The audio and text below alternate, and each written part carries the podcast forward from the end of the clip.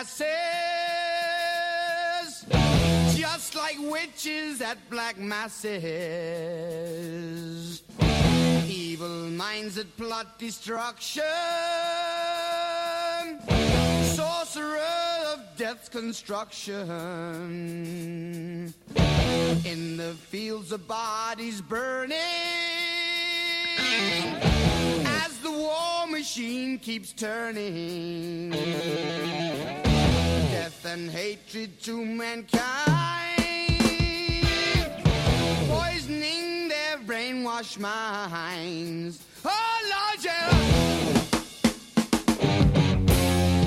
Buonasera e buon Halloween a tutti gli ascoltatori di Radio R18, questo è Metal Thunder, io sono sempre la Madame e staremo insieme fino alle 21 come ogni martedì. Stiamo facendo questo viaggio intergalattico all'interno del mondo del metal e dell'hard rock, un universo che come abbiamo visto genera sempre storie molto interessanti. Abbiamo visto, o meglio sentito, la genesi tra la fine degli anni 60 e l'inizio degli anni 70, abbiamo ballato su sulle tamarrate anni 80 e siamo arrivati alla soglia del XXI secolo.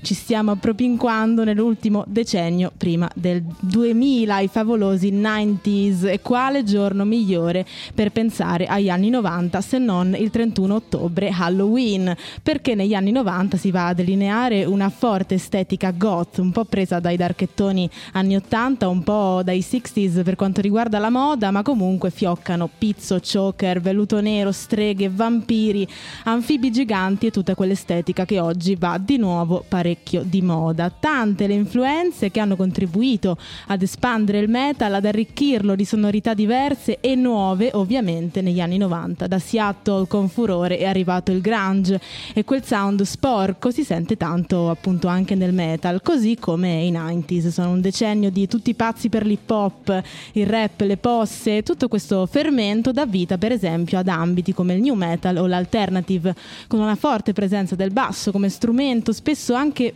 preponderante rispetto alla chitarra. Un sacco di rap, pantaloni larghissimi a destra e a manca, ma direi che iniziamo subito col botto. Questi sono i Pantera con Walk.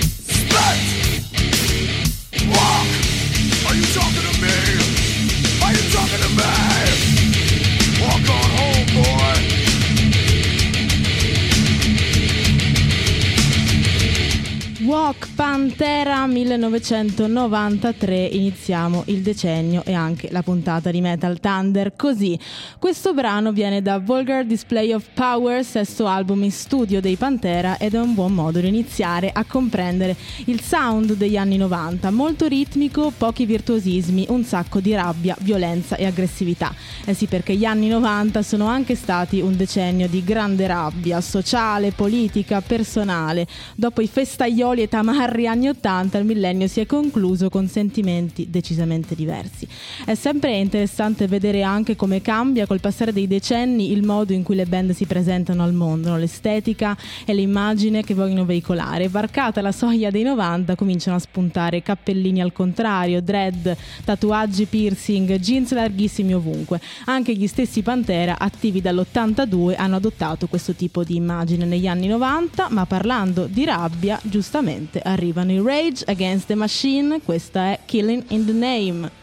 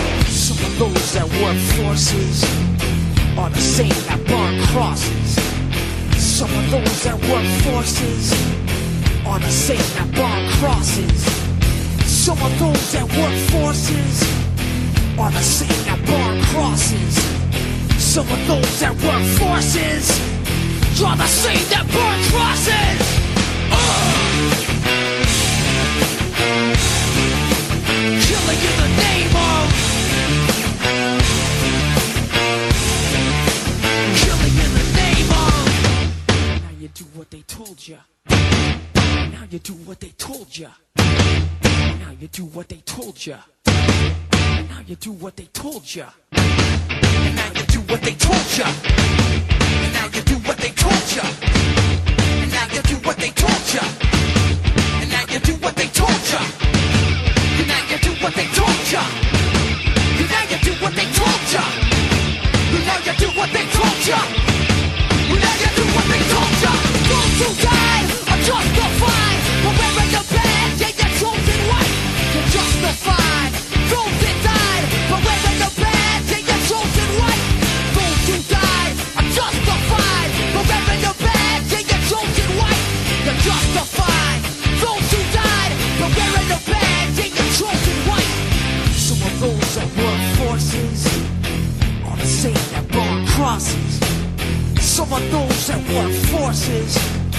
are the same that brought crosses.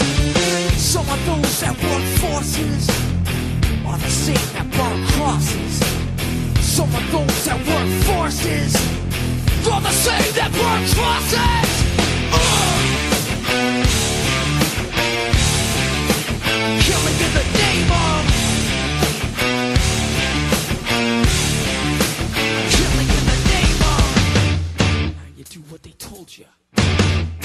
you do what they told you. And now you do what they told you. And now you do what they told you.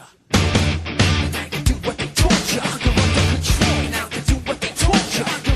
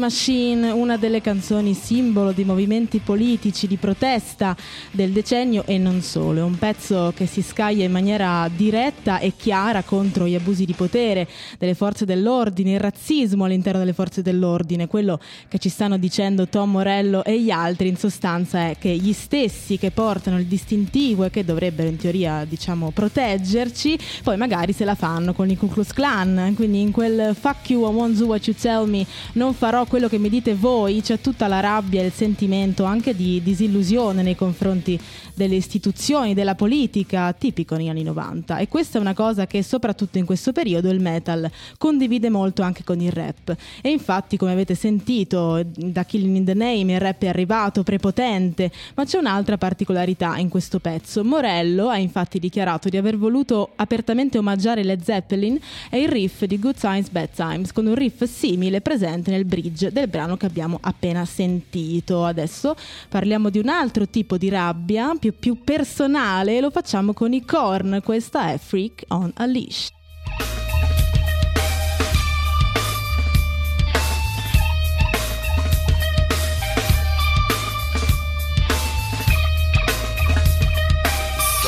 Takes a part of me. Something lost and never seen. Time I start to believe something's raped and taken from me, from me. Life's gotta always be messing with me.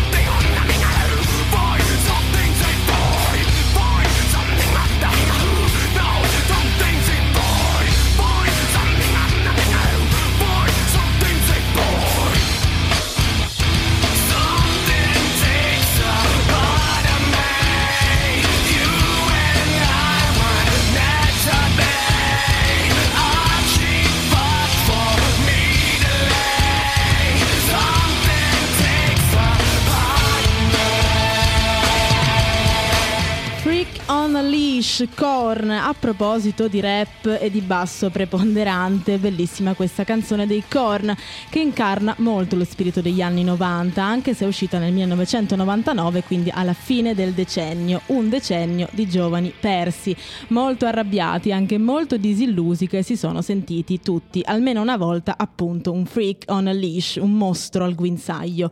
Ecco, questo decennio è anche il momento della rivincita degli outsider, dei losers, come direbbero gli anglosassoni. Gli eroi protagonisti cinematografici spesso sono appunto gli sfigati, gli outsider e questo assume chiaramente tinte più paradossali e comiche oppure anche drammatiche, rabbiose, autoriflessive. E se il rock e il rap sono musica da outsider, ecco che diventano protagoniste assolute. Anche il video musicale di Freak on a Leash è molto significativo e ha vinto anche un Grammy come miglior video musicale dell'anno e mostra appunto una bambina che gioca su un precipizio mentre viene schivata, diciamo, da una pallottola che viene dalla pistola di un agente di polizia, quindi non c'è molto da aggiungere. Ma lasciamo da parte per un attimo la rabbia e ripieghiamoci nella contemplazione nelle nostre camerette oscure adolescenziali perché ci sono i Paradise Lost, questa è Say Just Words.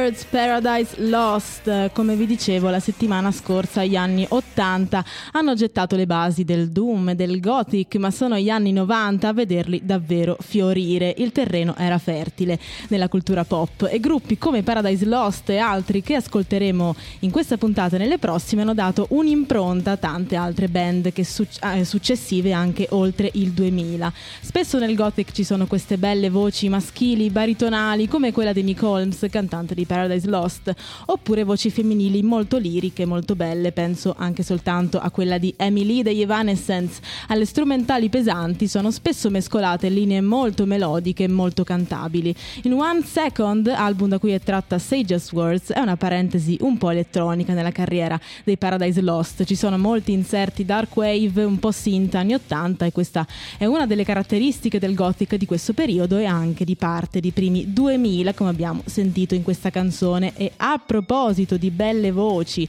e di estetica goth la canzone che sta per arrivare è veramente forse il pezzo goth per eccellenza non può mancare nella playlist di un metallaro goth con la sua lunga giacca di pelle gli stivali platform ai piedi loro sono i Type O Negative Black Number One on her milk white neck. Devil's mark. Now it's all Hallows Eve. The moon is full. Or will she trick or treat? I bet she will. She's got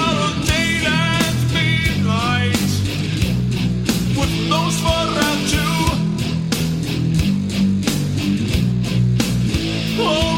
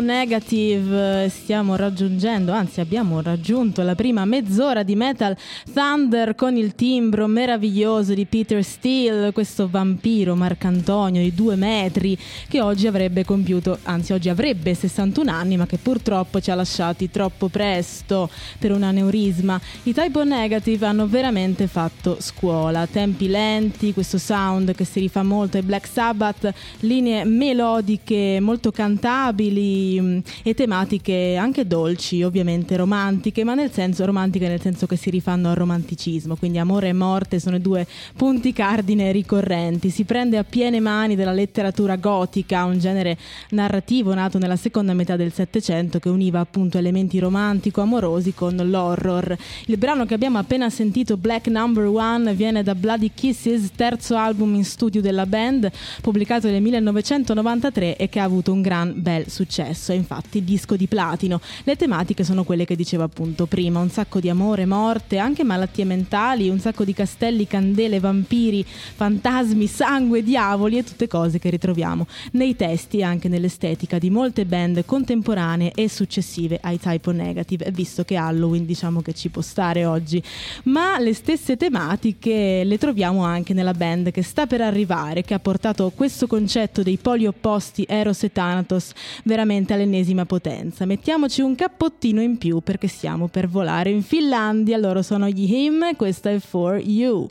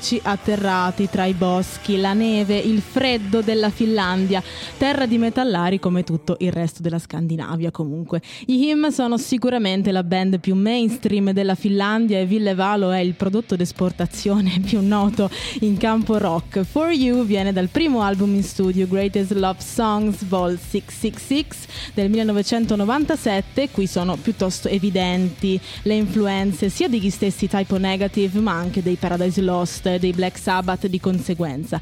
Poi pian piano il sound degli Him si andrà a definire sempre di più nel corso degli album successivi, anche se devo dire che non ce n'è uno uguale all'altro nel bene e nel male. L'impronta che questo gruppo, in particolar modo Ville Valo, che è stato frontman ma anche compositore, autore dei testi e principale volto del gruppo, dicevo l'impronta che questa band ha dato ai primi anni 2000 nella comunità goth e metal è molto forte. Sono sempre stati un gruppo di, di confine, no? un po' odiato dai metallari della vecchia guardia perché troppo pop ma anche non abbastanza pop per essere davvero mainstream. E l'essere ibridi molto spesso è un grande valore aggiunto nella musica ma comunque amati o odiati hanno creato una community veramente solida di gente che continua tutt'oggi dopo vent'anni a tatuarsi l'artogram il logo simbolo della band. Il discorso sul goth e sul connubio amore e morte è ben esemplificato da questo heartogram che è l'unione di un pentacolo quindi simbolo del male di Satana e di un cuore ma abbandoniamo i castelli stregati i poeti che soffrono e torniamo ad una dimensione di rabbia questa volta non tanto sociale quanto personale. Fucked, everybody sucks.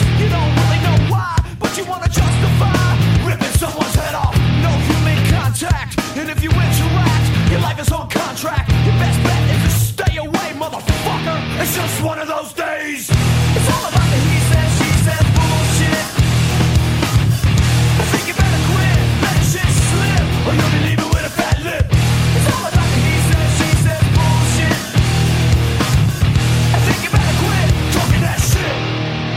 just one of those days, feeling like a freight train. First one to complain, leaves with the blood stain. Damn right, I'm a maniac. You better watch your back, cause I'm fucking up your program. And if you're stuck up, you just locked up. Next in line to get fucked up. Your best bet is to stay away, motherfucker. It's just one of those days. It's all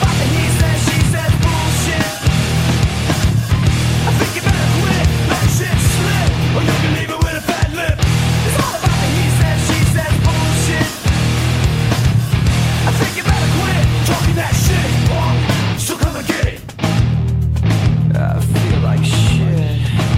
My suggestion is to keep your distance.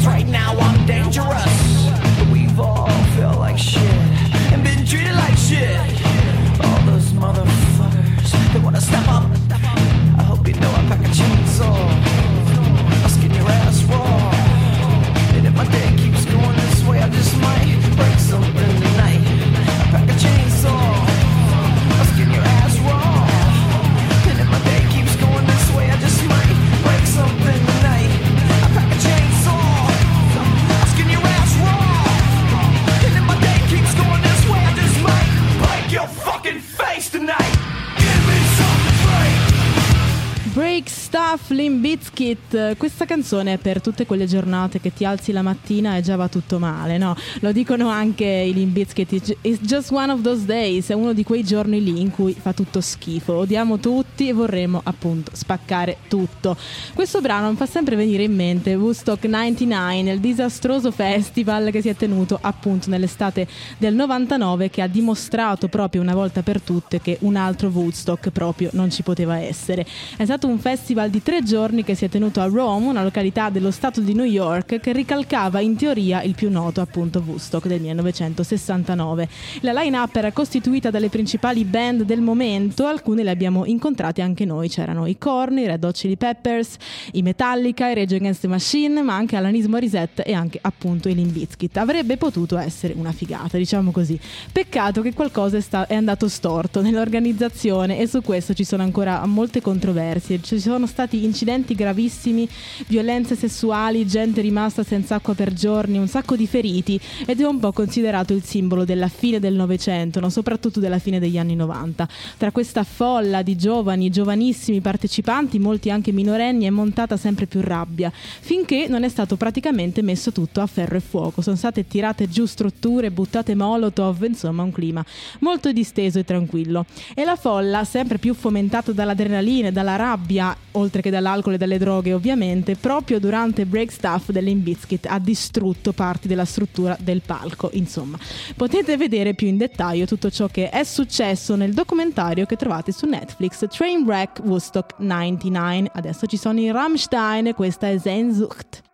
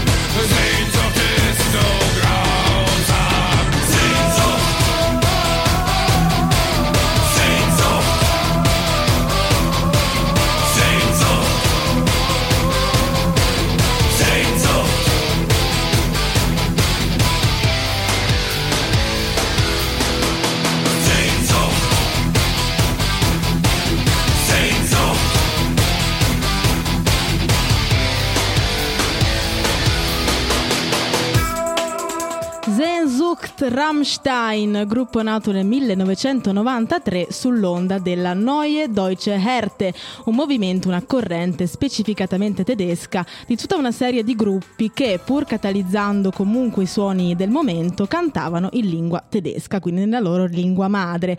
I Rammstein hanno sicuramente pa- fatto parte di questo movimento. Molti elementi synth, new wave e un genere che si potrebbe infilare nella grande casella dell'industrial metal, altro mondo esploso proprio negli anni 90. Il punto fondamentale dell'industrial, ol- oltre ad una certa attitudine ritmica, come avete sentito da Sehnsucht, è l'uso di strumenti elettronici, ovviamente, abbinati alla classica formazione rock, basso, batteria e chitarra, tanti synth, tanti suoni elettronici, tastiere, campionatori, eccetera, eccetera. I Rammstein in particolare poi si definiscono loro stessi come Tanz Metal, ovvero il metal da ballare e in effetti volendo si può benissimo ballare sulla musica dei Rammstein. Sehnsucht viene dal secondo album in studio che porta lo stesso nome del brano che abbiamo appunto appena sentito. Da questo album viene anche Du Hast, probabilmente il loro pezzo più noto in assoluto.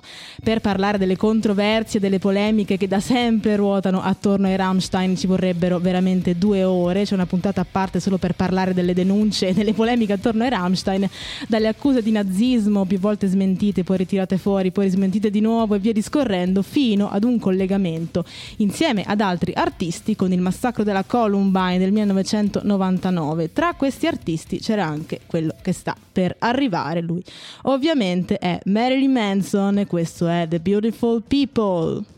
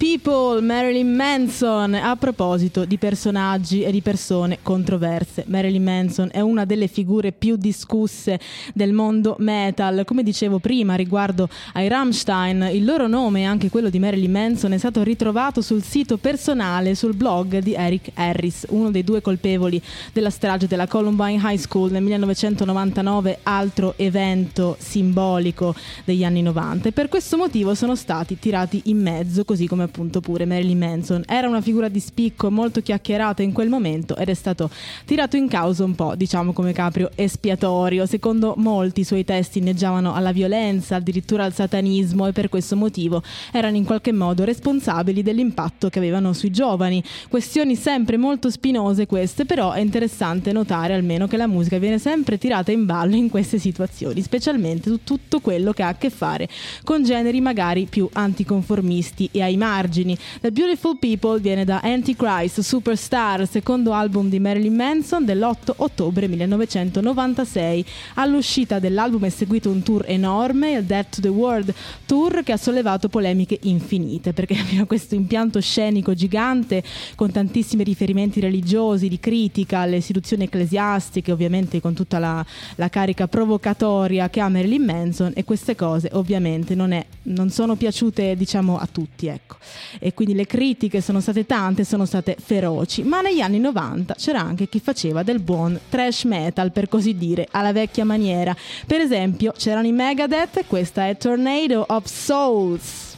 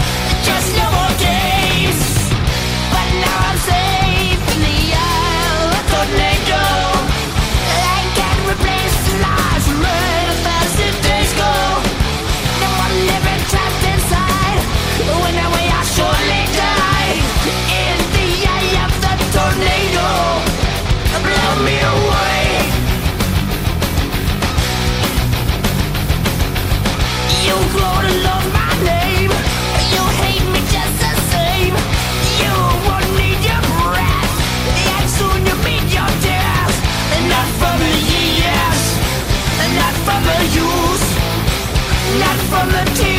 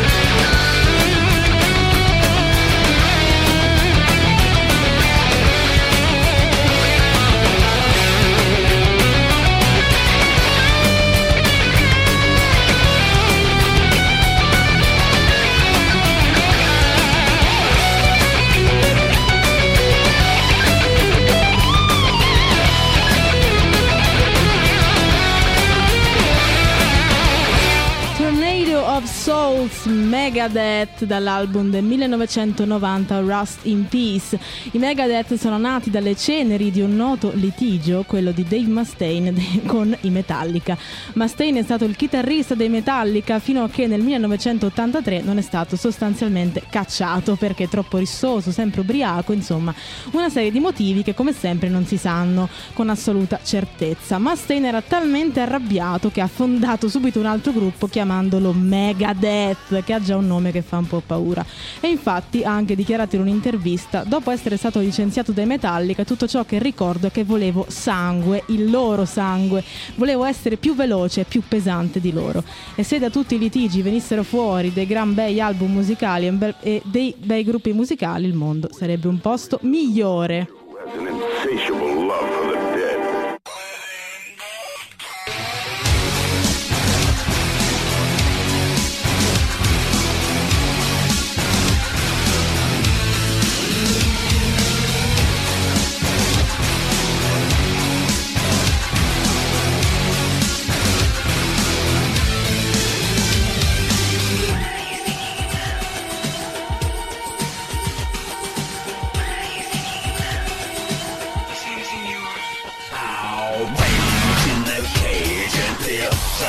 The stage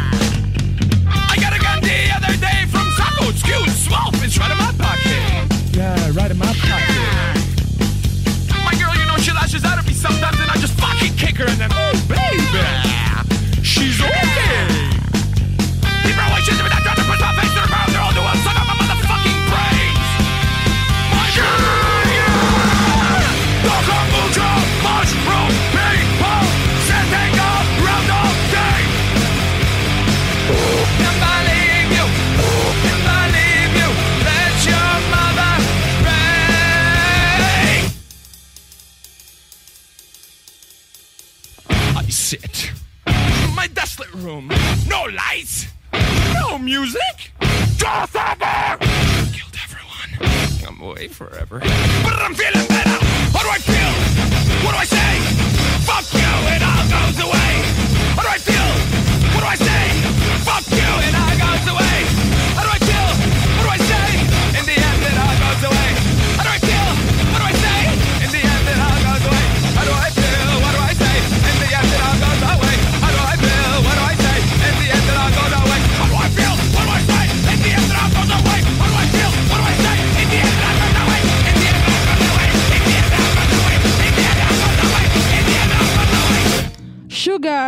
System of a Down, prima abbiamo sentito Living Dead Girl, Rob Zombie. I System of a Down sono una band che ha dato veramente una bella impronta all'alternative metal tra la fine degli anni 90 e soprattutto gli inizi del 2000. E Sugar è tratto dal primo album in studio che si chiama proprio come loro System of a Down e che ha subito colpito il pubblico e anche la critica. C'erano influenze heavy ma c'erano anche inserti della musica tradizionale armena perché ovviamente la band ha origini armene e, tra- e si sono spesso battuti tra l'altro per portare alla luce il discorso del genocidio armeno. Un sound molto grezzo, volu- volutamente infatti il disco doveva suonare crudo, come se fosse suonato quasi dal vivo, quasi senza post produzione. Il vero successo poi arriverà con il secondo album Toxicity che ha venduto milioni di copie ed è stato triplo disco di platino. Prima dei System of a Down abbiamo ascoltato Living Dead Girl di Rob Zombie, ovvero la carriera solista del vocalist dei White Zombie che ha lui stesso fondato. Rob Zombie, essendo anche regista di alcuni film horror, La casa dei mille corpi, Le streghe di Salem, eccetera, ha un'estetica molto da slasher anni, anni 80, no? con questi zombie appunto ovunque, sangue, streghe e quella parte insomma dà una bella impronta estetica, soprattutto oggi che è Halloween. Adesso a proposito di robe oscure, sangue e streghe ci sono i Mayhem e questa è Freezing Moon.